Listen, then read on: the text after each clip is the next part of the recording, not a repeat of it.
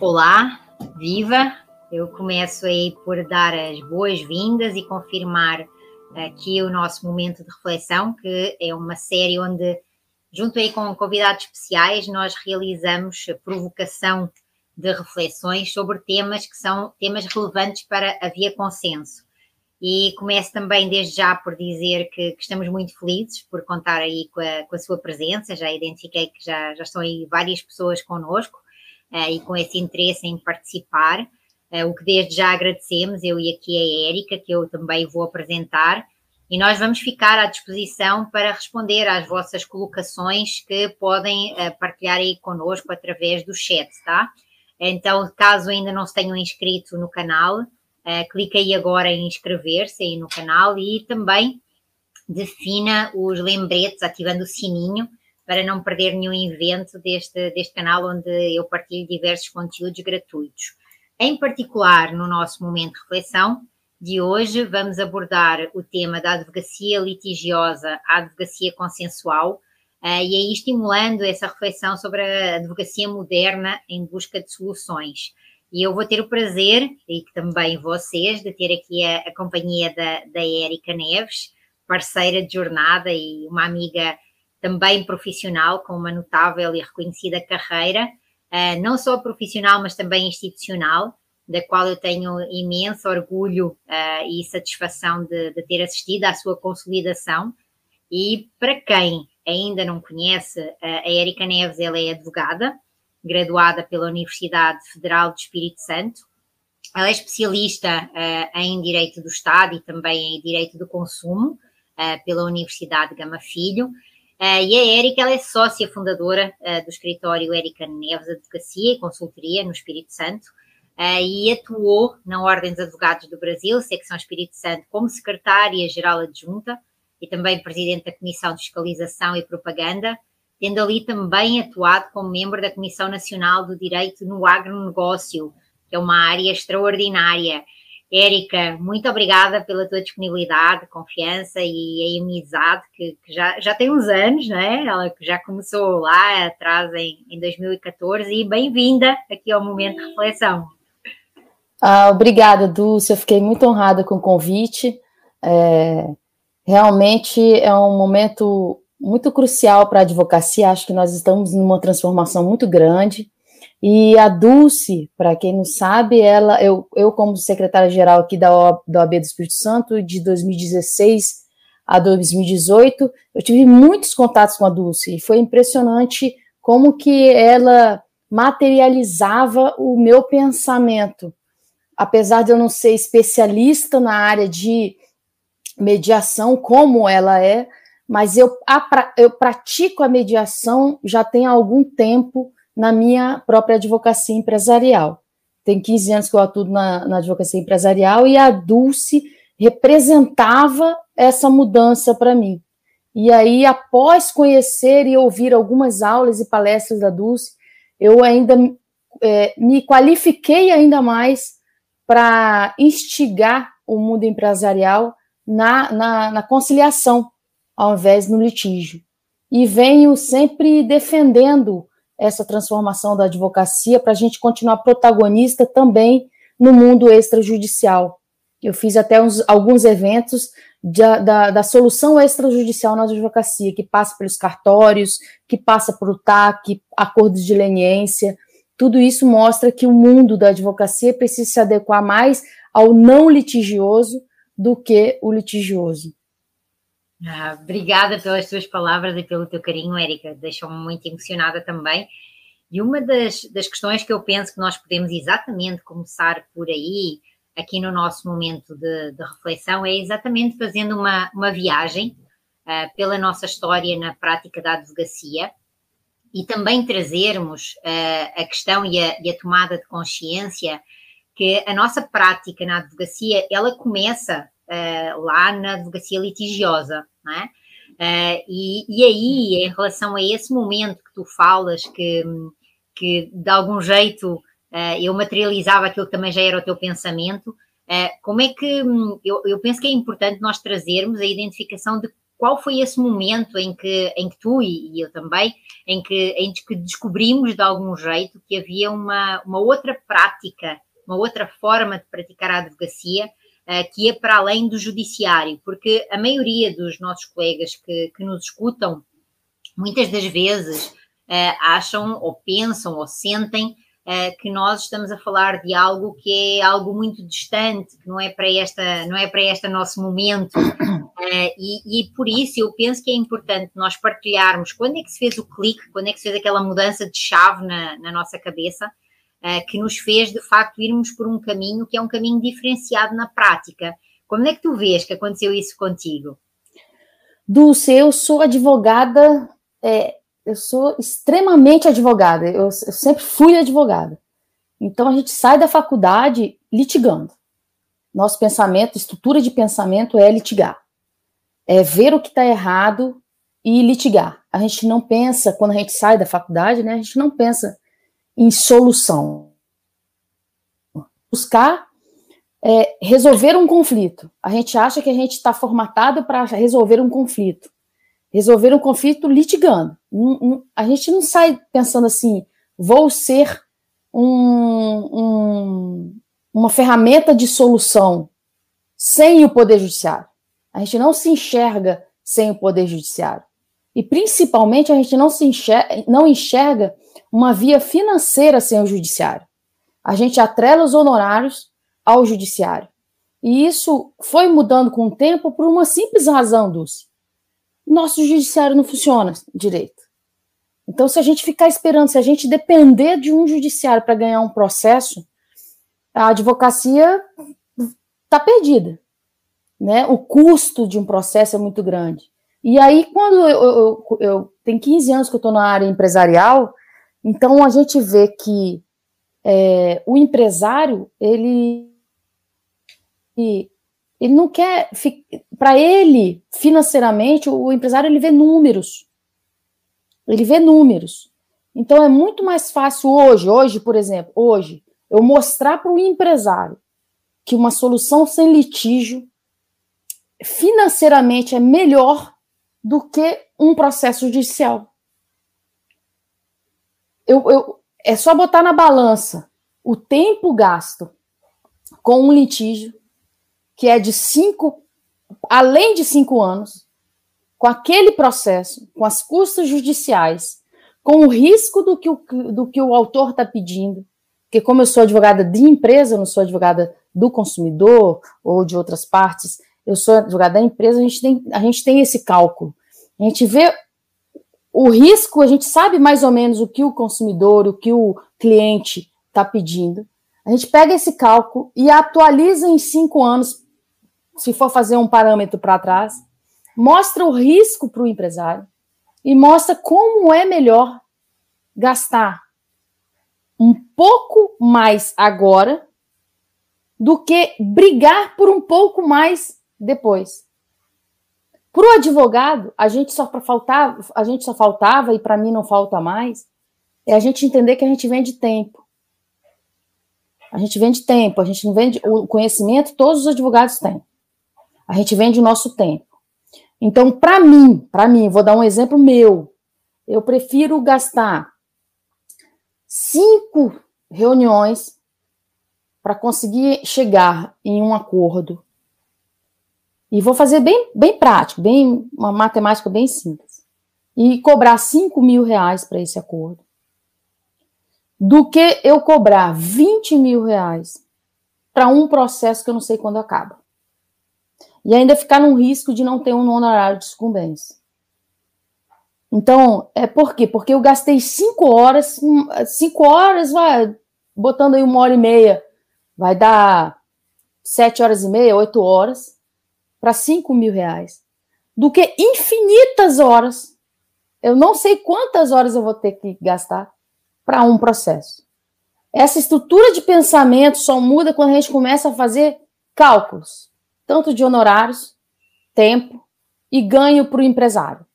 Nessa matemática, hoje, Dulce, eu já consigo identificar qual é o empresário que se adequou a isso e qual é o empresário que continua litigante, mas muito litigante. mas eu continuo insistindo. Porque, e isso eu estou fazendo na minha área, né, Dulce? Mas você vai para a área de família, uhum. você hoje vai no cartório e resolve quase tudo. Isso mostra o caminho que a advocacia precisa ir. Ela precisa ser protagonista também do, do extrajudicial. E a gente precisa se qualificar. As, as, as pessoas mais novas, então, que estão chegando agora, independente da área, ela precisa se qualificar na área extrajudicial. Eu achei muito. Não sei se eu fui bem pragmática, não, mas não, não, teve um start, tá?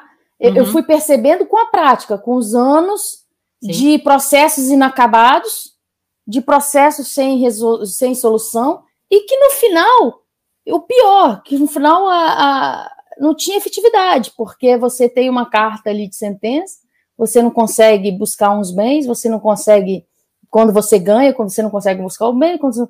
então é muito melhor você entrar com esse espírito de negociar, de fazer um acordo, de fazer, de praticar uma mediação, do que você já entrar querendo litigar.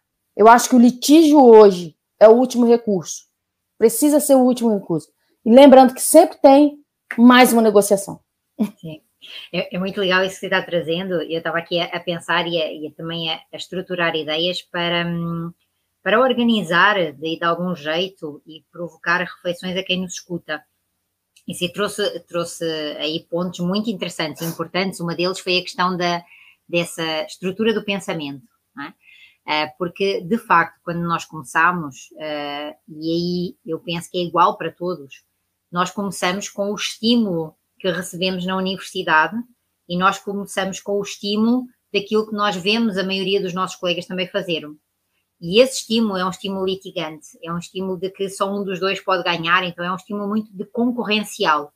Uh, e o concorrencial, ele faz-nos sentir a escassez. E, e com isso, ele, ele leva-nos à questão da sobrevivência. Uh, e, e, aquilo que, quando, quando tu falas uh, de estrutura de pensamento, e eu pensei aqui, aquilo que eu senti em relação à, à minha transformação também e à necessidade que eu senti de que eh, não podíamos ficar só na questão da, da litigância, eh, que era necessário ir para além do judiciário. Foi muito na lógica de o que é que a maturidade do operador jurídico leva a ele identificar essa, essa outra forma de pensar, essa outra estrutura. E, e, dentro dessa lógica, que tem, eu acredito que na altura teve de ver com uma maturidade que nós tivemos que construir, e que tivemos que construir muito dando cabeçada, não é? Como se costuma dizer. Com certeza. Muito batendo, não é? Muito batendo aí com a, com a cabeça eh, na parede. E uma das questões que eu acredito que tu também eh, já terás ouvido é aquela fala de que eh, quem vai para a direita é quem não sabe fazer contas, ou quem vai para a direita é quem vai fugir à matemática. E pela tua fala, e que também é, é a minha convicção, isso não só não se aplica, não só não é verdade, eh, como aquilo que, que acontece, aquilo que resulta, é que a advocacia de que nós estamos a falar e esta, esta mudança em termos desta descoberta de que a advocacia vai para além do judiciário, ela, ela implica muito nós descobrirmos em nós uma multidisciplinariedade. E uma delas é essa conta que tu, que tu trouxeste, esse exemplo empresarial que é, que é de uma forma muito prática e muito efetiva para nos fazer uh, fazer contas e ver que não só para nós, em termos advogados, ao nível dos honorários, mas para os nossos clientes, financeiramente também é muito mais rentável. E se nós estamos a dar uh, a possibilidade de encontrar um resultado que financeiramente é melhor, uh, e a expressão que tu também usaste que eu achei muito interessante da, da venda do tempo, então qual é que é o valor que o meu tempo tem, não só para mim, mas o valor que o meu tempo tem para o meu cliente. Uh, e, e, sermos essa ferramenta de facto de, de, instrumento, de solução que vai para além do poder judiciário, uh, é essencial, uh, mas também é essencial nós mantermos, um, ehm, eu diria, a serenidade e a maturidade jurídica para identificarmos os vários processos ou as várias vias que nós temos ao nosso dispor. Então, tu trouxeste, eu, eu colaboro e, e e confirmo que nós temos a via extrajudicial dos notários, dos cartórios, e de tudo aquilo que nós podemos fazer extra-tribunal, uh, mas nós também temos, de facto, aí um, uma grande diversidade de outros processos, como seja a negociação que nós podemos fazer diretamente, uh, como seja a mediação ou a conciliação, em que nós podemos ir buscar um terceiro que não tem poder de decisão nem de ingerência, mas que ele serve para nós ultrapassarmos uma série de, de questões e de situações. E aí, uh, eu penso que também é importante nós trazermos, Érica, uma, uma reflexão sobre como equilibrar, já através e, e após ter essa maturidade enquanto operadores jurídicos, uh, como equilibrar a prática uh, litigante ou contenciosa com uma prática consensual, aquela que vê para além uh, do ganhar do outro. Como é, que tu, como é que tu vês isso e como é que tu também fazes essa gestão, principalmente com aqueles clientes mais, mais resistentes, ou até, por vezes, que é outra das questões que, que também eu escuto com frequência, de colegas que ainda não estão Uh, num, num, modelo mental, não é? numa estrutura de pensamento em que eles conseguem enxergar essa variedade e essa diversidade. É, primeiro, Dulce, você foi muito feliz quando fala de maturidade. É, eu, eu, eu, Érica, né? Eu, eu, eu não espero muito é, experiências para eu aprender. Hoje eu estou aprendendo com os mais jovens um monte de coisa. O que eles falam, eu já ouço. Então eu acho que os mais jovens não precisam esperar igual a gente esperou 10 anos para conseguir enxergar isso. Eles, eles, eles podem se qualificar desde o início, já, com essa estrutura de pensamento nova. Como a gente também teve que se adaptar, hoje eu, eu, eu consigo enxergar isso, que a gente também teve que se adaptar com uma nova advocacia, uma, uma advocacia é, mais dinâmica, uma, uma advocacia da multidisciplinariedade que você falou. Eu não acredito hoje que para você saber tudo de direito, você vai ser um bom advogado. Só saber tudo direito, você não vai ser um bom advogado. Você tem que saber um pouco de RH, você tem que saber ler mercado, você tem que saber é, entender de ESG, que, que é, um, é, um, é um, a nova prática do mundo empresarial, que é diversidade dentro do escritório, que é. Então, são, são coisas são, são características que a gente precisa já ter além do direito. Hoje, para você ter um bom um, um, escritório bom, que vai que você tem menos risco de você errar e de fechar seu escritório, você tem que ter um compliance, você tem que ter é, um custo-benefício de tudo que você faz. Você tem que saber ter, saber no, no, onde você vai investir na sua qualificação para o seu nicho de negócio.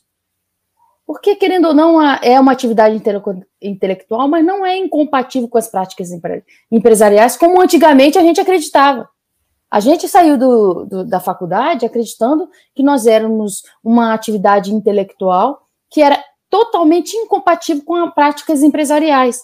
E a gente hoje vê que as práticas empresariais somam à nossa atividade intelectual, diminuem o risco, diminui efetivamente o risco de errar, de nós errarmos, porque nós precisamos nos adequar ao mercado. E essa necessidade de adequação passa pelas negociações, pelo, pela conciliação, pela mediação, por terceirizar, não para um instrumento onde não vai funcionar, para ir para uma câmara de conciliação, porque o resultado vai ser mais efetivo para a cabeça dos envolvidos do que um judiciário que vai me entregar uma solução, que não vai me entregar solução nenhuma. Essa cultura nossa precisa mudar. É mostrar para os colegas que a gente também tem nossos honorários resguardados, mesmo implantando essa prática no mundo empresarial, para uma família que chega com um conflito. Você dar uma solução, a gente tem que passar é, a, a advocacia precisa sair da linha de despesa para entrar na linha de investimento. A gente precisa sair da linha de despesa como algo que vai acrescer aquela dor, mas um, um mal necessário, para ser um investimento que, que no final e a cabo nós, so, nós trazemos menos prejuízo. Se a gente conseguir implantar isso na sociedade, se os nossos colegas todos conseguirem ver isso, nós, o eu, o meu ex-adverso, nós vamos ter mais menos tempo para uma solução mais eficaz para qualquer tipo de, de, de, de, problema familiar, empresarial, ambiental. Na, o, o Dulce, o Estado, ele já reconheceu isso. O Estado já reconheceu. No ambiental, não adiantava aplicar multa. Era multa, era um processo in, infinita, in, inacabável. Os processos ambientais nunca acabavam. E hoje não. O infrator, o, o que cometeu um crime ambiental, é, tem como reparar, o Estado tem como receber esse benefício do reparo, às vezes até além do benefício ambiental, uhum. porque tem várias. Eu, eu, mesmo sou advogado de uma empresa que, é, além de ressarcir, porque ela tinha feito um rejeito de minério errado, de forma errada, além de ressarcir tudo, replantar tudo, ainda forneceu 40 computadores para o Poder Judiciário. E não foi no Judiciário, é porque o Judiciário foi o beneficiado.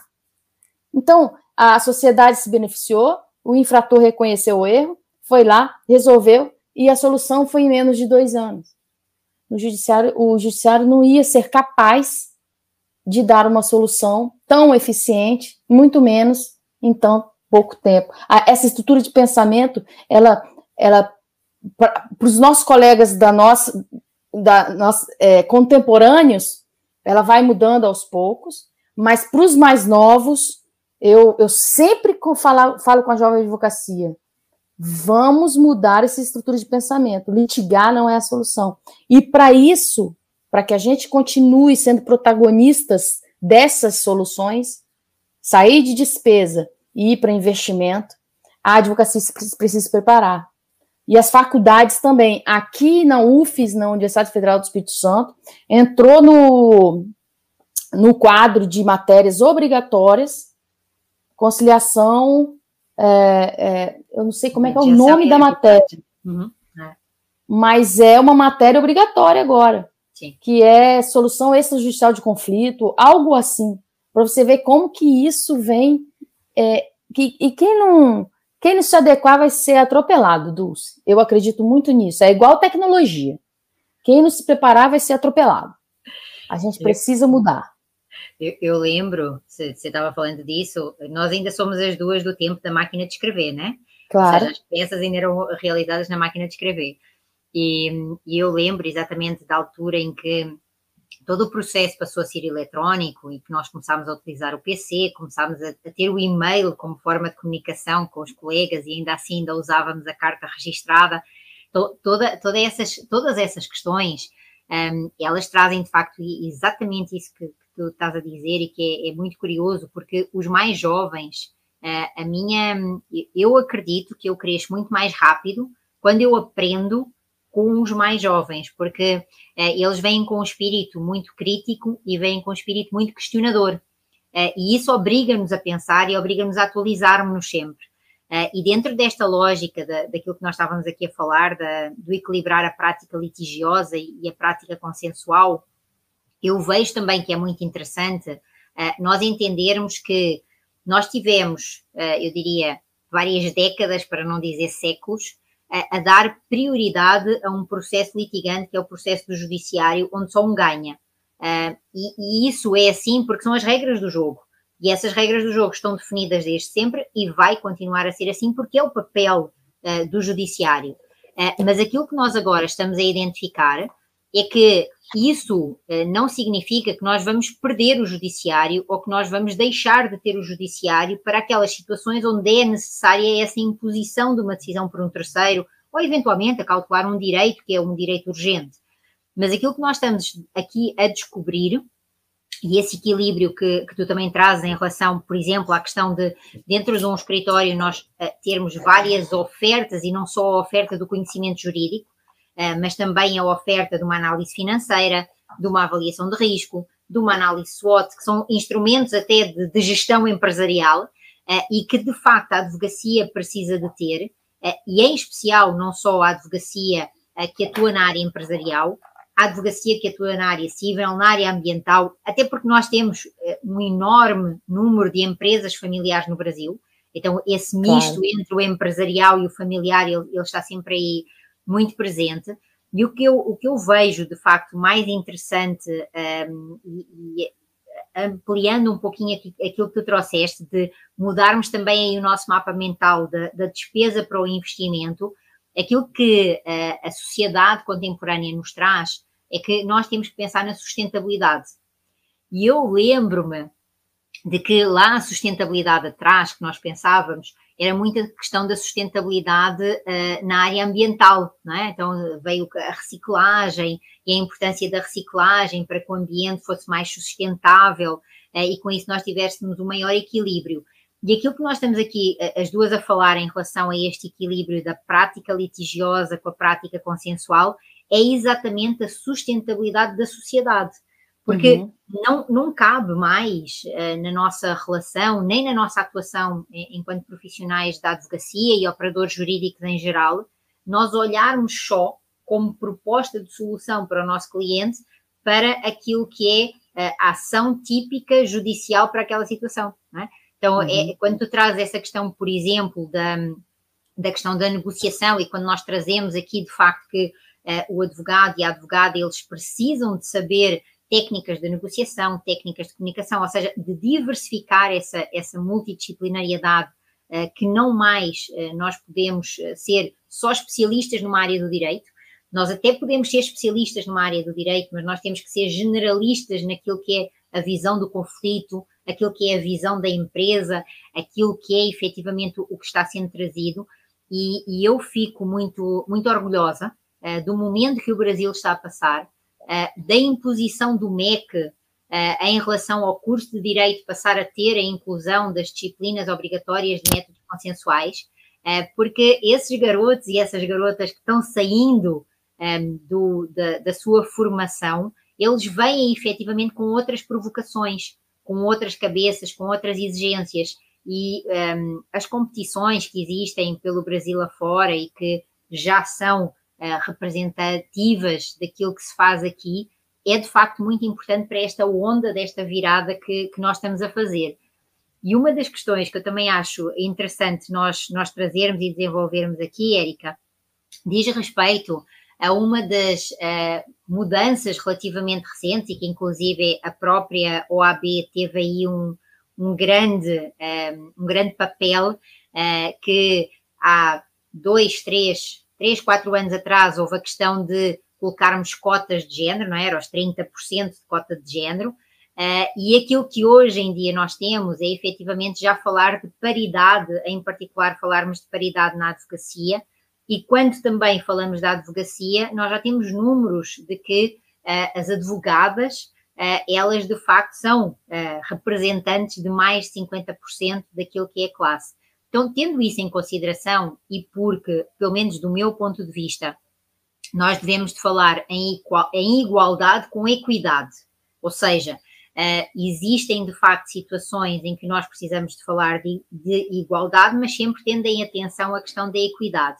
Mas a, a, minha provocação para nós refletirmos aqui as duas e, e pensarmos e provocarmos aí quem, quem está connosco é muito no sentido de como é que tu enxergas, como é que tu vês, enquanto mulher advogada, uh, que existe efetivamente uma influência uh, daquilo que são as características dentro dessa igualdade uh, com equidade, de características que são características naturalmente mais femininas, diria eu, no sentido de forma de pensar, a própria estrutura do pensamento, que trazem para esta advocacia contemporânea de que nós estamos a falar e esta transição de uma advocacia mais litigiosa para uma advocacia consensual, ao nível daquilo que, que pode ser efetivamente uh, um, um, valor acrescentado para um, um, aumento de qualidade até do nosso próprio tempo, uh, uhum. do desgaste emocional, do desgaste económico-financeiro, da, da retribuição e do valor que é dado à profissão advogar, daquela honra que nós podemos dizer que temos quando dizemos eu sou advogada e não aquela vergonha que às vezes uma pessoa sente de timidez dizer ah, eu sou advogada. Então, como é que tu vês isso em relação a, a esta, esta situação aí em concreto? Mas assim, vamos ver se eu entendi.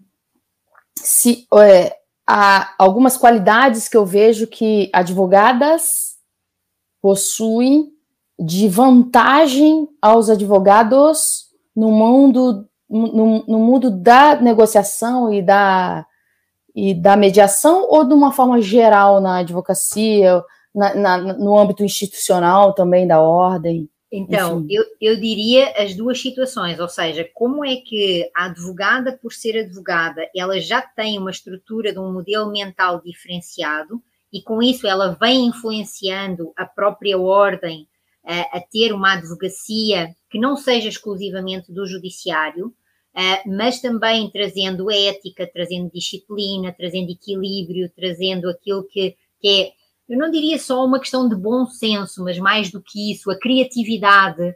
Um, e de que forma é que, trazendo isso também até para, para dentro da própria estrutura da OAB, ao nível da paridade de, dos órgãos representativos da classe, isso também vai influenciar que exista uma maior prática uh, desta forma de atuar que é mais consensual do que uh, litigiosa. Tá. Dulce, olha, eu vou assim. É, eu estou até escrevendo um, um, capítulo de um livro que se chama Mulheres no Direito. E, e, e eu não deixei de falar sobre a, a paridade, mas eu, eu, eu, confesso até no livro que eu nunca fui muito dessas pautas identitárias.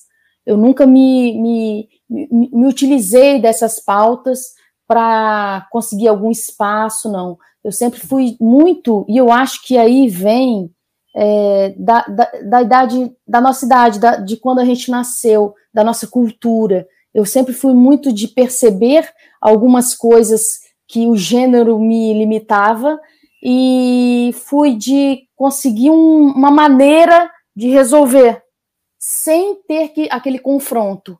Então, eu sou dessa cultura antiga um pouco ainda, acho demais esse, esse esse combate, porque esse combate ele veio trazendo para as mulheres, advogadas principalmente, grandes avanços.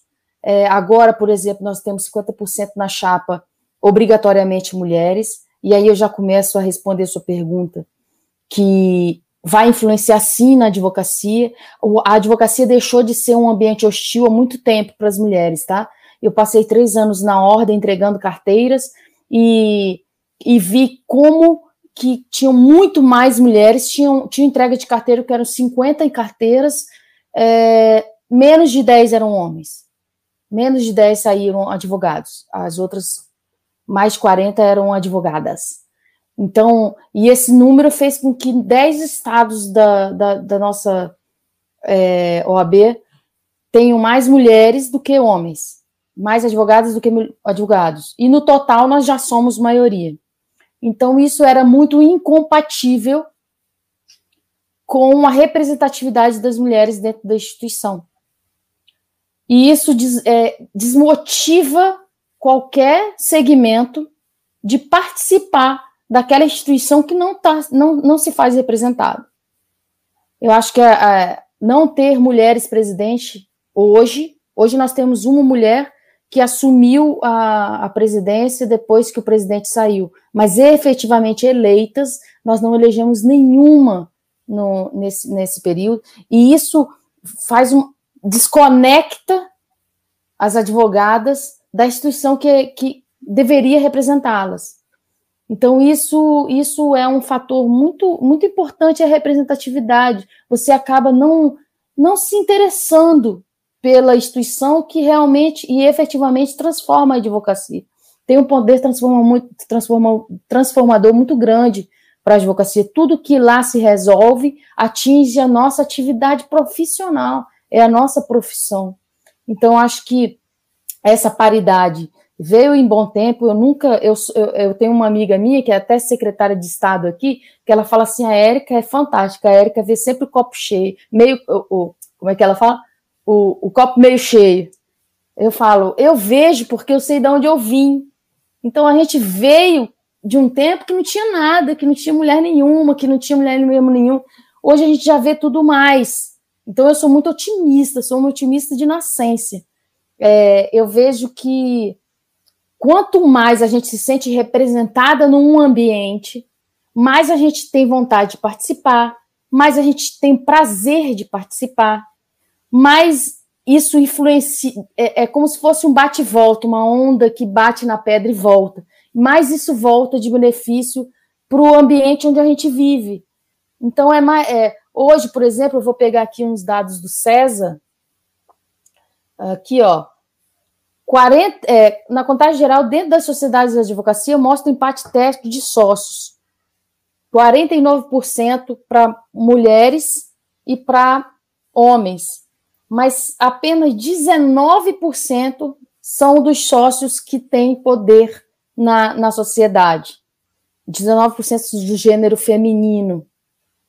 É, então, óbvio que se uma instituição que nos representa tiver mais mulheres na figura que vai decidir coisas, vão decidir de formas diferentes, porque, Dulce, nossa instituição não teve, teve nove presidentes.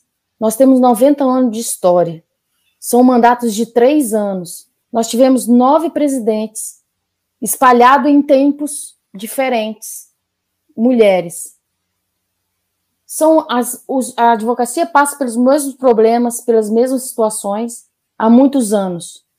Um olhar diferente pode trazer soluções diferentes uma, um, um modo de tratativa diferente com o Poder Judiciário, uma forma de tratativa diferente com, as, com, com vários setores da sociedade civil, podem trazer benefícios diferentes que nunca serão encontrados com um, um outro gênero dominante.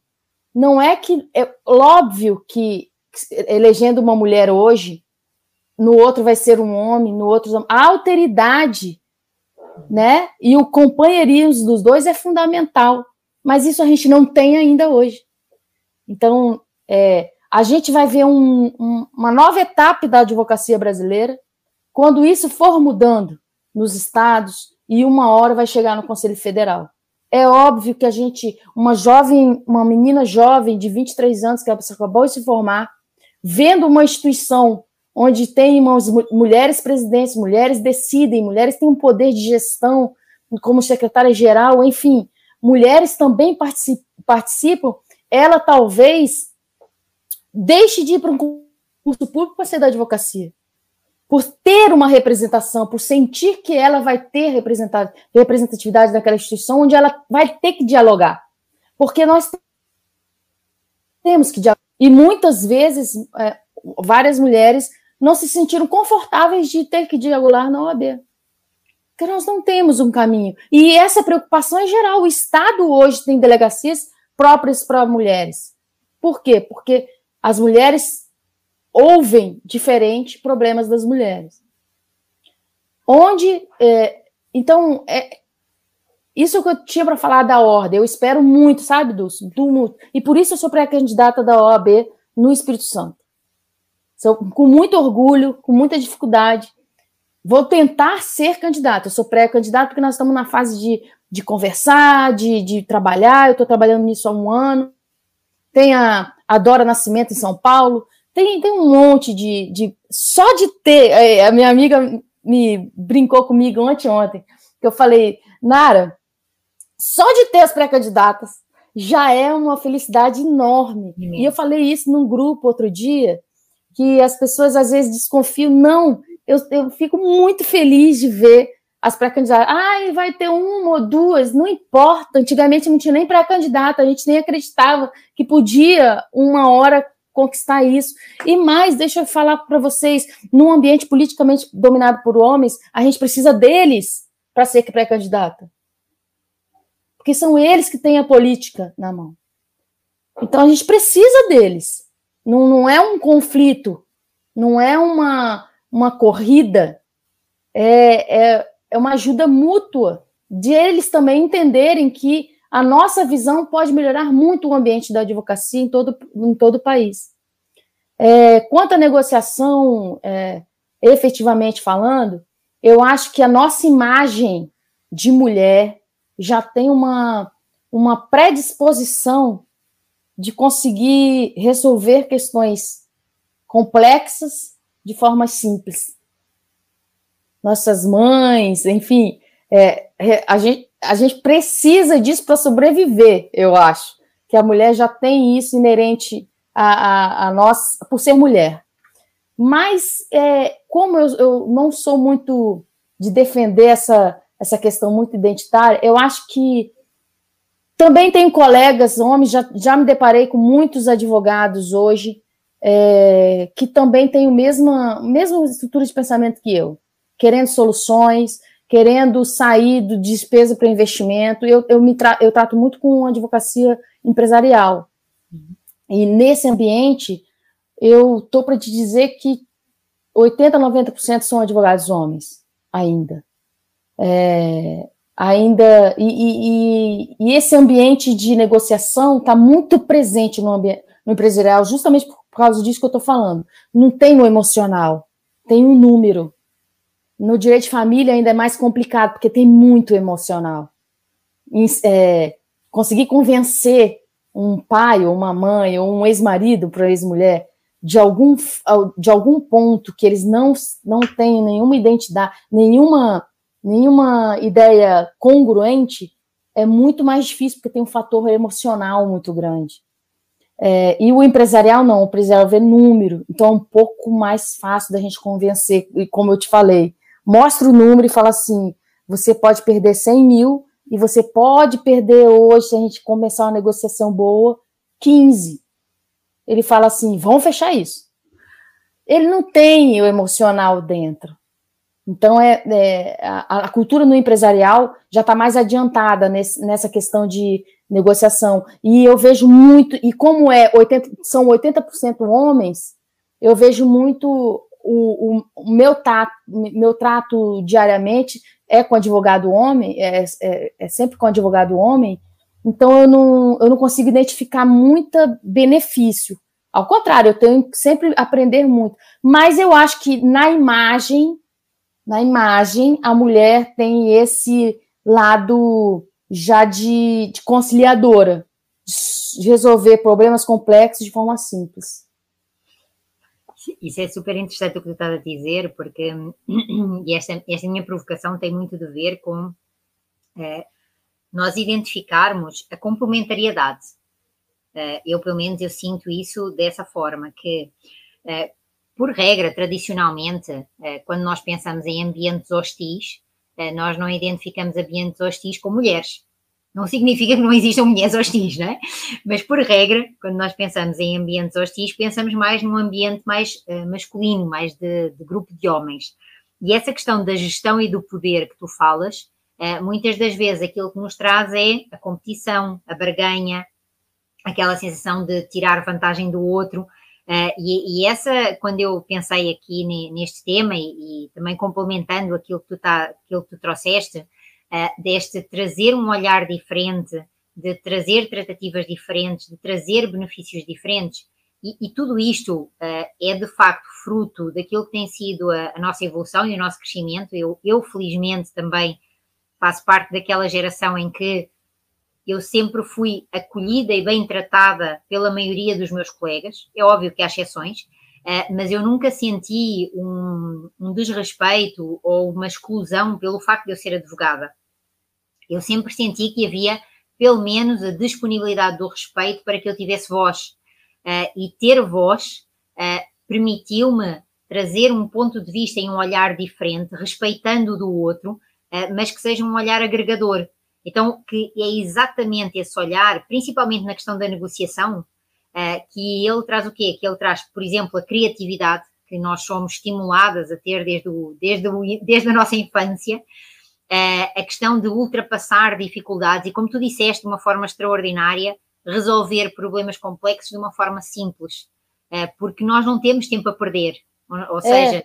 Ô, Dulce, a gente desenvolve essa aptidão desde pequeno. Isso. Como os meninos né? também desenvolvem outras, outras aptidões por ser meninos. Por ser meninos, é por isso serem que, meninos.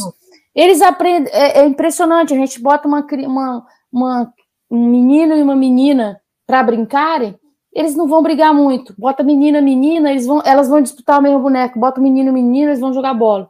Então são aptidões diferentes. É, e, e, e, aí é inerente à nossa essência. Essência, exatamente. Essência. É, é nesse sentido que eu, que eu acho que é muito interessante de, de nós trazermos de facto essa, essa visão. Uh, e outra questão que tu trouxeste, que, que eu também penso que é muito enriquecedora de nós aprofundarmos um pouco, um, Érica, é a questão da, da identidade e da afinidade. Uh, porque, por norma, aquilo que se fala é que a mulher acaba por ter uma, uma maior aptidão para trabalhar questões emocionais e o homem uh, para questões mais racionais. Uh, mas aquilo que nós vemos hoje, e tu és um exemplo que eu acho absolutamente fantástico disso, é o quê? É a, a simbiose do racional com o emocional e o equilíbrio daquilo que é tratar o emocional. Porque, ao contrário do que, sei lá, talvez aqui há uma década se pudesse dizer, uh, emocional era quase ser lamechas, era ser aquela coisa de, ah, vamos agora aqui todos abraçar, ou vamos agora aqui todos chorar. E, e emocional não é isso. Emocional é entender a sensibilidade das situações e identificar soluções que sejam soluções de razoabilidade e de bom senso que atenda à continuidade da relação. Porque, é. é? E no empresarial, isso é algo que está sempre presente. Eu costumo brincar com aquelas, aquelas personalidades de, do mundo empresarial que elas são mais fechadas, uh, e eu faço sempre uma pergunta que é: quando você contrata alguém para a sua empresa depois de você ter visto dois currículos exatamente iguais, com duas experiências exatamente iguais, qual é que foi o ponto que fez com que você contratasse A em vez de contratar B? Não é uma resposta racional. É uma resposta de intuição, é uma resposta de emocional, é uma resposta de empatia. Então, tudo isso é esse emocional que nós estamos a falar uh, e, de facto, trazer uh, essas características, pelo menos do meu ponto de vista, para uma mesa de negociação, trazer essas características para uma mesa de diálogo, de troca, de conversa uh, e partilha dessa, dessas competências que são diferentes, mas é exatamente por elas serem diferentes que elas se complementam e fazem fazer crescer o bolo, eh, que me parece a mim que quando nós falamos aqui desta diferença de género dentro da, da nossa atividade de advogar, nós só temos a crescer, nós só temos a ganhar. Eh, uhum. Eu tenho encontrado uh, muitos advogados uh, que ficam curiosos por saber, mas como é que tu fazes isso? Uh, porquê que isso, porquê que tu chegaste a essa conclusão? Como é que foi esse teu, essa estrutura de pensamento que tu chegaste aí? E, por outro lado, também vejo muitas advogadas a terem a necessidade de identificar um olhar que seja um olhar mais pragmático, eh, que seja um olhar onde eh, há, por exemplo, uma análise de risco e uma sutileza naquilo que são os perigos ou as ameaças, eh, e, essa simbiose, de facto, ela, ela traz ehm, não só uma maior complementariedade, do meu ponto de vista, mas ela também acaba por trazer muito mais riqueza para a sociedade. Então, dentro, dentro disso e dentro deste, desta nossa troca que nós estamos a, aqui a, a, fazer e a tratar, como é que tu vês dentro desta advocacia aí moderna, contemporânea, como se lhe queira chamar, que tende a ir para uma situação de resolução estratégica de conflitos, de busca de soluções, Uh, o que é que tu dirias que dentro daquilo que, como nós estávamos a falar ainda há pouco, que nós podemos aprender com os mais jovens, mas também que nós podemos aprender com os mais experientes, não é? Porque nós estamos sempre ali no meio caminho. Uh, o que é que tu vês como sendo necessidades de, da advocacia se atualizar? Dulce, você falou duas coisas fundamentais: estratégia, você falou como palavra, e, e, e do resumo da, da, da, do fator emocional, eu, eu leio como se fosse uma inteligência emocional. O que o advogado de qualquer área precisa ter. Primeiro, para separar a vida pessoal da vida profissional, não levar a nossa vida profissional para dentro da vida pessoal. E eu acho que isso, justamente pela nossa vida, é, aí eu estou falando da diferença de gênero, as mulheres é, tendem mais a deixar o profissional na no escritório. É, isso eu percebo muito. E os homens não, os homens são advogados o tempo inteiro. É, infelizmente, a gente tem essa ainda essa disposição da sociedade onde o homem é o provedor. Então, e ele tem essa cultura também, normal. E nós não, nós temos a cultura ainda de nós temos duas, três, quatro funções num dia. Então a gente precisa, é inerente à nossa, à nossa condição de gênero, separar, botar cada quadrado, cada macaco no seu quadrado. Então, é, essa inteligência emocional de separar já começa daí. A gente tem essa vantagem de facilidade. A gente é, é mais fácil a gente separar é, a, as nossas funções e deixar cada um no seu, no seu ambiente. É, isso traz uma tranquilidade melhor, eu acho. As pessoas, e podem ser os homens também, que tem homens que também conseguem fazer isso com mais facilidade. É, é, é, traz essa vantagem na hora de você receber informação do litígio e conseguir encontrar uma solução viável e factível para aquele problema para as duas partes. Acho que isso é uma vantagem das pessoas que têm uma inteligência emocional. E isso também não é, não se, não, não, a gente não precisa esperar 10 anos, 15 anos. Hoje nós temos como aprender, nós temos aprender com, com você, nos seus cursos que você faz no, no, no, na empresa que você tem hoje em dia, não tem? Tem uma empresa que eu acompanho lá, eu vejo lá suas dicas. Então, é, não tem mais, não, não tem mais uma, uma razão racional para que a advocacia, principalmente essa que está em formação ainda, não é, esteja é, carente de inteligência emocional, esteja carente de multidisciplinaridade. Não, a, a preparação da, da, advocacia, ela já precisa, a, o advogado jovem, ele precisa já entender que para ter uma advocacia sólida, precisa de ter estrutura de pensamento de consenso, de consensual, é, precedente, tá? Uma hora vai precisar do litígio, e ponto. E nós estamos super preparados para o litígio, porque nós somos formatados para o litígio. A, a, formatação mais carente, que precisa de mais atenção, realmente é a que a gente não está formatado a, a, a ser, que é do consensual. E que a advocacia jovem vai perceber rapidamente que o consensual pode trazer um, um, uma profissão com, com mais estabilidade do que a gente pensa, mais rápido, porque se você focar só no litígio, você vai demorar para ter um êxito financeiro. E se você é, focar no consensual, você vai ter um, um, um, êxito financeiro um pouco menor, mas, mas de forma mais rápida. É, eu estou impressionada, Dulce, que aqui, aqui em Vitória, no Espírito Santo, é, eu acho que tem umas discípulas suas aqui, da época que você veio aqui, que é a Débora, por exemplo. Outro dia eu fui conversar com ela, e ela é uma jovem advogada, e o escritório dela é só consensual. Aí eu fico assim, caramba, é um novo formato de advocacia. Porque a advocacia dela tá super bem. Não é só é, ela é só consensual, né? Tem o outro colega dela que não solucionando ali vai para o litígio. Mas você vê, eu valorizo demais esses novos formatos de, de advocacia.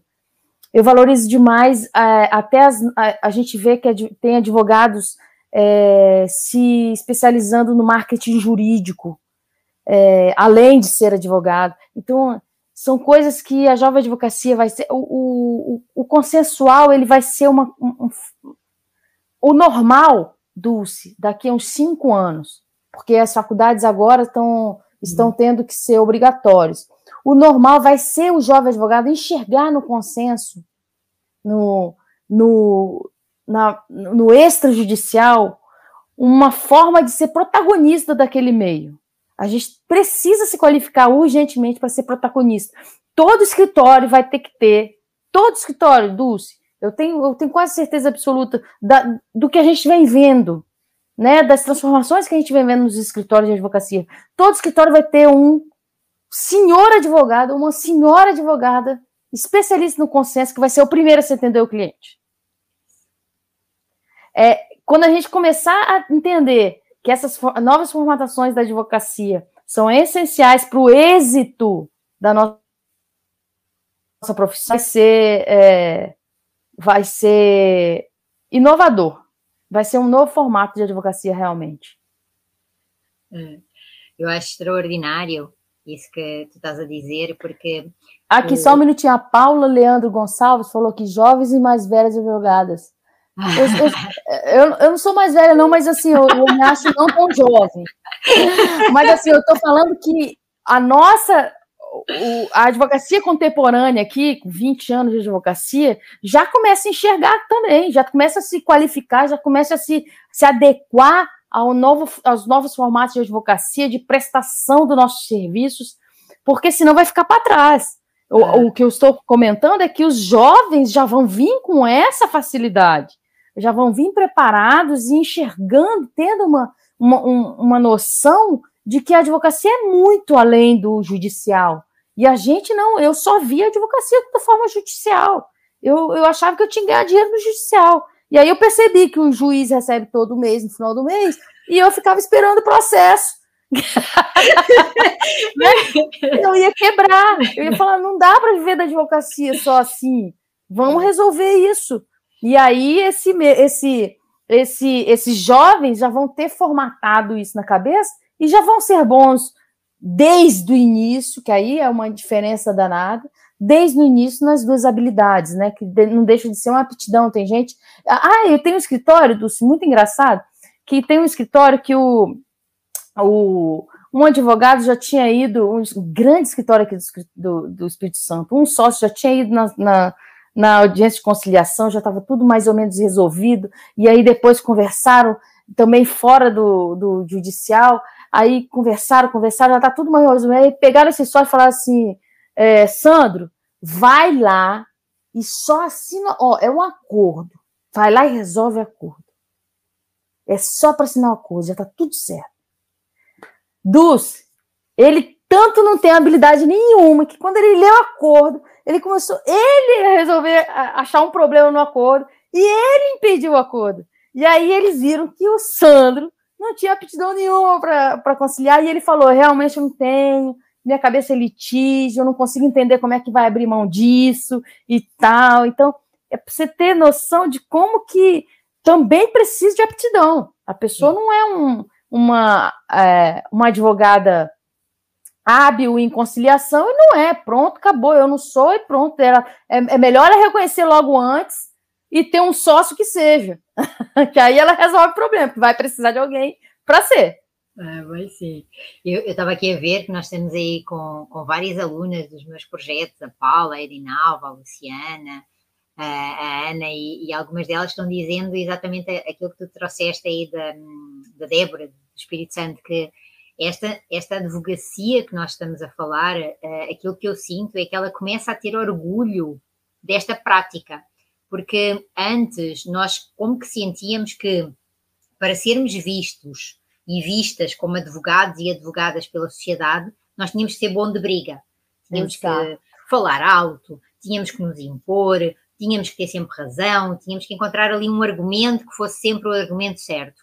Uh, e, e, aquilo que hoje em dia se, se identifica, e isso tem muito de ver uh, com entendermos que a nossa estrutura de pensamento litigioso que nos foi trazida uh, pelos cinco anos de formação que tivemos e o início da nossa prática, ela já está cristalizada em nós. Então nós nunca a vamos perder. Ela está cá e ela há de seguir-nos certamente até ao fim das é, nossas vidas. É, por isso que eu falei que se precisar do litígio, é nós tranquilo. estamos prontos. É tranquilo. Isso está cá, basta, basta, basta, a chamazinha acontecer e é. zau, ela é. aparece. É. Agora, essa questão que tu trouxeste, que eu achei super interessante, Érica, que é quando tu tomaste consciência de que no judiciário está lá o juiz que ele todos os meses, no final do mês ele recebe o seu vencimento, ele tem os seus, as suas garantias, as suas regalias e tudo é mais. A advocacia, principalmente a advocacia autónoma, uh, e, e aquela advocacia de escritório independente e individual, ela tem que sobreviver e a sobrevivência dela não está na competição nem na concorrência. Isso é que eu acho que é muito interessante de nós despertarmos. Ela está no diferencial que cada profissional da advocacia consegue ter. E só existe aquela pessoa, não existem duas Éricas, não existem duas Dulces, não existem duas Edinalvas, não existem duas Paulas, só existe uma. Então, esse diferencial com o cliente é a efetiva demonstração de competências que vão para além da competência jurídica. Uhum. Eu, eu, trabalho muito a, a lógica do, do, triângulo consensual, que é o desenvolvimento de competências em conflito, em comunicação e em negociação, que são, uh, para mim, uh, pilares fundamentais para que a advocacia consensual ela se profissionalize e ela possa dizer assim, olha, eu até sou boa de briga, mas eu sou muito melhor a resolver estrategicamente o seu conflito. Então, uhum. quem é que você vai querer contratar? Se quer contratar alguém que alimente o seu conflito ou se uhum. quer contratar alguém que te ajude a resolver, porque a nossa obrigação é de meio e não de resultado. E até isso, Érica, uh, um dia desses eu estava a desenvolver e a aprofundar que é, nós temos uma obrigação de meio, mas a maioria dos profissionais da advocacia, o único meio que oferecem, ou o meio que oferecem por excelência, é o judiciário. Uhum. Então, se nós temos uma obrigação de meio, por que é que nós vamos ficar limitados nessa escassez, quando há tantos meios para, para de facto, nós aí uh, oferecermos e disponibilizarmos aos nossos clientes? Então, dentro dessa lógica, ter essa visão de, de estabilidade, ter essa visão de sustentabilidade, uh, mas também ter essa visão de que é necessário uma modernização da nossa prática uh, e que ser multidisciplinar uh, não significa eu de manhã acordar e dizer, olha, agora eu sou multidisciplinar, não é? Eu tenho não. que correr atrás, eu tenho que correr é. atrás, é. não, não basta só a experiência prática, uh, não basta só as vivências e as frustrações que por regra nos ensinam muito, mas é necessário e, e, nós até aí por conta do nosso horário, que isto corre rápido demais, uh, de nós termos em atenção uh, o quê? Qual é que é efetivamente a ação e a prática que nós queremos trazer para a nossa advocacia? Então, um, eh, um pouco a brincar com as palavras, mas falando muito a sério, o, o congresso do ano passado foi no sentido de que o futuro é agora. É? Uhum. E, e, mais recentemente, aquilo que eu desenvolvi foi: olha, eh, nós precisamos de colocar a advocacia consensual em ação. Uh, e isso foi o fruto pelo qual surgiu uh, exatamente esse projeto, de, desse curso que eu também ministro, da advocacia consensual em ação. E como é que nós conseguimos então desmistificar e fazer com que os nossos colegas entendam que a proposta que nós estamos a fazer não é uma proposta romântica, Uhum. Não é uhum. uma proposta em que significa que nós vamos ficar todos amigos, peace and é, é. Vamos todos fazer um, um, como é que se chama? Um, uma, uma party de, de sexta-feira. Né? Seja, como é que tu vês isso para nós dizermos assim, olha, wake up? Não, e isso também pode, é, esse sentimento de que é uma fantasia, a gente vai viver num mundo das, da Alice das Maravilhas, né? É, pode estar influenciando o seu cliente a não querer um consenso. Peraí, mas eu não, eu, eu quero. Eu, eu não concordo com ela, vamos falar, botar no direito de família, eu não concordo com ela, como que eu vou fazer um acordo com ela? O nome já diz que eu vou ter que acordar com ela. Uhum. Então vai caber o advogado preparado, capacitado, mostrar para ele que não é um que ele não está fazendo as pazes com ela. Ele está resolvendo um problema de forma mais rápida. Só isso. Porque se ele ficar nesse pensamento, é igual o advogado, Dulce. Sabe o que, eu percebo um pouco? O advogado, muitas pessoas ainda têm essa resistência, muitos profissionais ainda têm essa resistência, é, porque eles gostam de se manter naquele, naquele mercado onde nós temos o um monopólio. Nós temos o um monopólio de litigar. Mas no consenso, no, no, na negociação, no acordo, na mediação, não. Lá nós vamos ter que ser bons. Nós não, lá no monopólio, não é, eu vou me, me expressar de novo para não parecer que eu estou falando que lá nós temos que ser bons. Uhum. Porque lá nós vamos competir com outros profissionais que também podem ser conciliadores, mediadores, entende? E lá no judicial nós temos o monopólio, então nós temos mais conforto de ficar ali. É. Não, lá, lá só quem pode peticionar sou eu. Então, são dois fatores também que atrapalham o desenvolvimento de, de, do reconhecimento da conciliação como, uma, como um fator essencial, como uma etapa essencial da solução dos conflitos. Porque são é aquele mundo das maravilhas que as pessoas acham que a gente está buscando, uma quase uma utopia, e que a gente não consegue tirar esse, esse pensamento das partes. Sim. É? Explicar para ele que não é utopia e que não é o mundo das maravilhas e sair daquele conforto do monopólio da, da, da, do, da ação judicial, que só advogado que pode trabalhar ali. Eu sou advogado, então é ali que eu vou trabalhar. É, eu estava a escutar e eu, eu penso que finalmente eu acredito que pela quantidade de profissionais que já se começam a especializar na advocacia consensual, nós estamos a ultrapassar uh, o preconceito que, que, foi sendo criado de que quem não era bom de briga era porque não era profissional, que quem não Exatamente. era bom de briga era porque não era competente. E aquilo que nós estamos a, a, falar e a trazer é que um advogado e uma advogada consensual que é profissionalizado nessa prática consensual, ele vai, como tu estavas a dizer, e eu concordo e subscrevo na íntegra, ele vai ter que demonstrar que ele tem um diferencial e que esse diferencial não é um diferencial que vai competir com o outro. Esse diferencial ele está exatamente na capacidade que ele tem de construir um valor acrescentado com o outro. Uhum. E, e, isso não é uma conversa de café, é, que os métodos consensuais não é necessariamente ceder, que os métodos consensuais eles trazem através da criatividade a construção de soluções jurídicas muito mais apetecíveis para os intervenientes.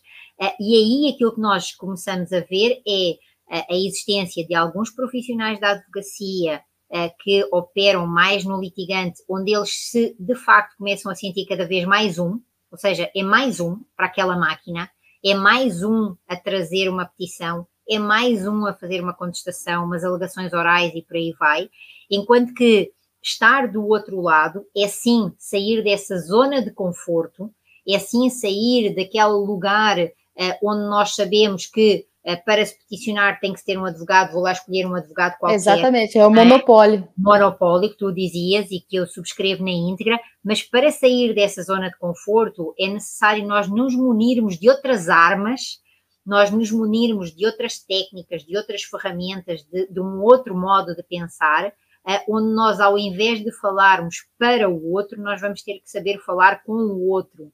Ao invés de nós uh, termos a questão, e, e, que também é muito interessante no meu ponto de vista, que é nós vamos precisar de compreender que entender não significa aceitar. Uhum. Eu posso me disponibilizar para entender uma opinião, uma ideia ou uma percepção daquela mesma situação que é totalmente contrária à minha. Mas o facto de eu me disponibilizar para entender e no final eu dizer assim: olha, eu entendi o teu ponto de vista, mas não concordo com o mesmo. Essa, essa liberdade do respeito pela diferença é o diferencial para nós uh, trabalharmos esta advocacia consensual e para fazermos esta viragem não é? e, e esta mudança uh, desta nova advocacia, que advocacia só há uma, como, como também nós sempre dizemos, aquilo que nós estamos a falar é de diferentes práticas de advogar. Sim é? e do respeito uh, pelas diferentes práticas de advogar, porque vai sempre haver lugar para toda a gente, porque cada vez há mais conflitos, cada vez há mais. Uh, uh, há, há, diferentes conflitos que surgem, é? Até, até vê-se isso exatamente na questão da lei, a, própria LGPD, a quantidade de novos conflitos que uhum. surgiram uhum. e novos conflitos que ainda estão por vir. Claro. A questão do home office, em termos dos condomínios, a, a multiplicidade de novas situações que surgiram. Então, mesmo dentro da questão das empresas. não, Dulce, é, no Brasil monotonia, monotonia não existe. Não. No Brasil a gente tem é, saem leis novas que vão surgir novos conflitos, e nesses novos é. conflitos, novos conflitos, mais advogados e advogadas. Então, o mercado está sempre aberto no Brasil. Monotonia de legislação nós não temos, não, não. teremos nunca. É. Olha, Érica, por conta da hora, o nosso bate-papo está aí absolutamente maravilhoso. Mas nós já estamos aí também no adiantar da hora. É uma maravilha falar contigo, conversar contigo. O bate-papo foi absolutamente fantástico e todos aqueles que, que nos foram aqui seguindo e, e, ao mesmo tempo partilhando as suas interações e intervenções connosco também uh, foi maravilhoso. Uh, e por esse uh, momento de, de, partilha e complementariedade fantástica, eu, eu desde já te quero aí agradecer e quero também te passar a, a palavra para tu fazer aí as tuas considerações finais. Ô, Dulce, obrigada. É, queria explicar aqui para as pessoas que estão ouvindo que eu não sou qualificada como a Dulce é, é qualificada formalmente, né? Acho que a, a a prática da advocacia foi me levando a, a esse novo formato de pensamento, de, de etapas na solução de conflitos. É, e é isso que eu entendo como o futuro. Acho que o futuro, a advocacia, ela está ela, ela tá se remodelando tanto, Dulce. A gente vê o, a, a advocacia, quando eu entrei, era de um formato tão tradicional, tão tão era um era, era, praticamente uma classe intelectual tão tão intocável e hoje não hoje nós temos faculdades é, que têm é, um acesso cultural de, de, de, todas as faixas sociais classes sociais hoje pode ter acesso ao curso de direito antigamente eram poucas faculdades e pouquíssimas vagas nas, universidades federais né Hoje não, nós temos um, uh, mais de um milhão de advogados, de estudantes, então, de direito são é, é, mais ainda. Nós vamos ter uma advocacia daqui a 10 anos totalmente diferente da que a gente vê hoje. A gente vai, a gente vai estar participando mais da sociedade para a solução de conflitos de forma muito mais rápida. É, a tecnologia está vindo, a, a, as law techs, as legal techs, é, os, os, os sistemas fazem com que a gente pode, possa peticionar no Brasil todo. Então, é uma infinidade de novos formatos que a conciliação só acrescenta o formato de pensamento nosso, de querer sair de despesa para investimento. Isso eu, isso eu insisto muito. Eu sempre, eu sempre quis, quando eu percebi certas as mudan a mudança do empresariado, que é a minha área, então eu tenho que analisar esse mercado, é, eu, eu, sempre quis sair da, de, de, de, um fator como despesa e mostrar isso para o empresário, sair do fator de despesa, da, da, linha de despesa e, e, entrar como uma linha de investimento, que o problema já existe, eu só quero diminuir seu prejuízo. Então eu passo a ser um investimento. Então, eles estão investindo em mim para ter menos prejuízo. E não um fator de despesa para levar aquele processo anos, anos a fio. Então, botar a etapa, daqui a uns anos, Dulce, eu tenho certeza que todo escritório de advocacia vai ter uma, um, um especialista na conciliação e mediação. Para que essa etapa seja obrigatória para aquele conflito que acabou de entrar no nosso escritório.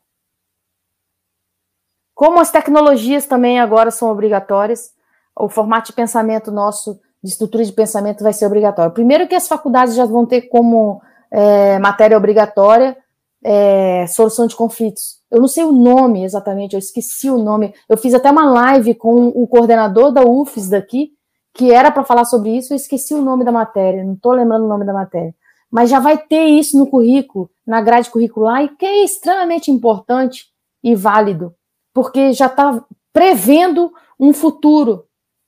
Porque no presente hoje ainda tem é, é excepcional. Você tem uma Débora que já começou a advocacia dela falando assim: eu quero, eu quero ser conciliadora. Eu quero resolver o conflito antes do judicial. E ter no escritório, e o escritório dela é muito interessante, são quatro jovens advogados. Um, é, ela é a primeira a receber qualquer tipo de. de ela está na mesa em qualquer novo cliente. O cliente pode ser criminal, ela está lá. O cliente ambiental, ela está lá. Civil, ela está lá. Porque ela ela ela está se qualificando cada vez mais a ler, a ouvir aquele problema e ver uma possibilidade de conciliação, de resolver extrajudicialmente. Antes do escritório ir lá peticionar e seja Deus, a Deus quiser, quando Deus quiser uma solução para aquilo ali. Então eu acho, e eu sou muito fã da Dulce, porque foi uma das primeiras pessoas que eu tive contato pela OAB, é, que tinha essa estrutura do pensamento como uma como um princípio de vida, eu acho. Que é, é eu, eu, eu, na verdade, quando eu a conheci, eu não sabia nem se ela era advogada. Porque eu falava assim, mas como que ela só, só fala sobre conciliação, mediação e tal, mas será que ela é advogada? Porque a gente ficava na dúvida. Já tem uns cinco, seis anos, né, isso. É, e eu ficava na dúvida, eu falava, puxa vida.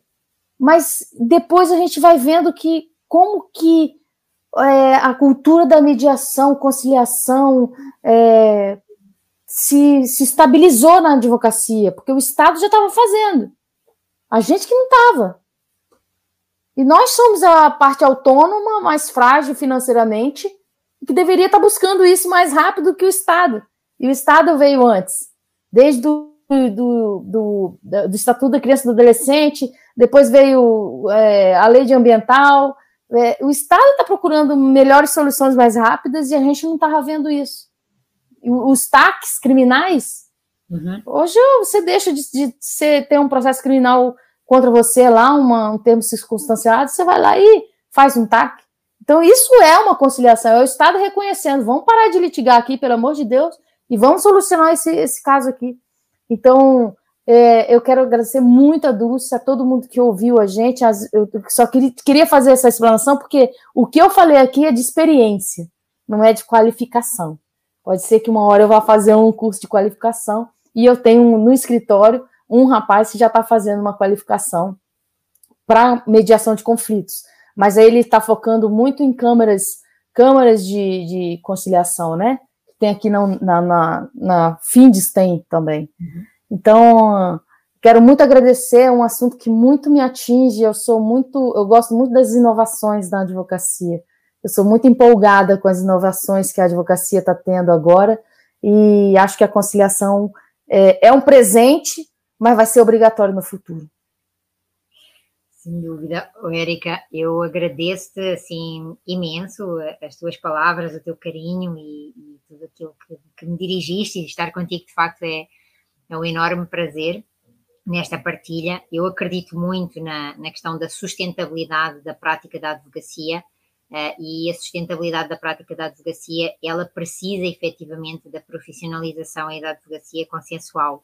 E, e esse diferencial de que tu falas, um, ehm, em relação, por exemplo, ao exemplo que tu dás da Débora, uh, eu acredito também uh, que, é, que o profissional da advocacia, e é para isso que eu trabalho, e, e todos os meus alunos sabem que, que é nisso que eu invisto, que eles precisam de se enxergar como um instrumento de resolução estratégica de conflitos. Então, essa figura de que tu falas, uh, que é esse profissional especialista em resolução estratégica de conflitos, que está lá no escritório, que tem uma aptidão e uma competência desenvolvida para fazer um mapeamento de conflito, independentemente da área, porque uhum. a área jurídica é uma outra competência. Isso. E, né? e aquilo que nós estamos a falar uh, é de uma prática de uma advocacia que não é mais aquela prática elitista que era só para alguns, uh, mas sim uma prática de uma advocacia que está preocupada com a humanização, então com direito mais humanizado e com uh, uma sustentabilidade até da própria sociedade. E essa, essa tomada de consciência é, é fantástico. Eu também te quero não só agradecer, mas desejar aí, desde já te dar os parabéns por também seres aí, estares nessa, nessa, nessa viagem diferenciada e, e desejar-te super sorte, porque não só mereces, como eu sei da tua competência enquanto liderança, enquanto representatividade uh, e enquanto todo o trabalho que tu também tens feito pela advocacia e em particular pela jovem advocacia. Uh, então é, é, é, muito fantástico ver toda, toda essa tua dinâmica, essa tua atuação em várias áreas, isso é, é de facto maravilhoso. E, esta nossa, este nosso momento de reflexão uh, pelos comentários aí uh, é muito bom de identificar, uh, não só que foi do agrado, mas que provocou aí vários insights. e da minha parte, e da minha parte, eu também quero agradecer a todos aqueles e a todas aquelas que estiveram aqui conosco e que nos continuam a, a acompanhar. E já sabem, coloquem aí, partilhem este, este nosso evento, tragam mais gente, porque a advocacia consensual, ela é consensual, ou seja, ela é agregadora e integradora de todos. Há espaço para toda a gente. Uh, e com isso, eu me despeço também, desejando aí a, a continuação do, do, bom dia. Qualquer outro, outra informação que vocês queiram saber, em especial da, da advocacia consensual em ação, basta irem lá à, à página de dulcesenchimento.online barra hoje, têm lá todos os contactos e todos os eventos. Podem baixar o, gratuitamente o e-book via consenso, que também fala de tudo aquilo que eu e a Érica tivemos aqui a desenvolver. E no mais, Érica, minha querida amiga, o resto de uma boa noite para ti. Um Obrigada. Abraço, um abração do. Logo que eu puder, eu vou. Você tá, ainda está em Belo Horizonte? Agora estou em João Pessoa. João então... Pessoa! eu, logo que eu puder, eu vou aí. Ok, eu também estou cheia de saudades, diria Espírito Santo, então vamos aí. Brasil é grande, mas também é, é muito perto tudo, e, e, tudo que é longe faz perto quando, quando vai essa vontade, né? Um beijo obrigada, enorme para o teu coração. Oi, muito quem obrigada. puder, quem puder me seguir também, Érica Neves ADV. Isso aí, então tá vejam bom? lá no Instagram da Érica também. A Érica coloca lá conteúdos e divulgações, então já sabem, Diz lá outra vez, Érica. Eu falo, eu falo só sobre advocacia. Quanta, diz outra Não vez. Não falo nem sobre direito, porque eu acho que direito todo mundo já sabe. É. Eu falo diz, sobre advocacia. Diz aí outra vez a tua página. Érica Neves, Ok, então sigam lá tá a Érica também, tá bom? Beijos a todos. Boa noite. Obrigada pela disposição, Dulce. Obrigada, Érica. Tchau, tchau.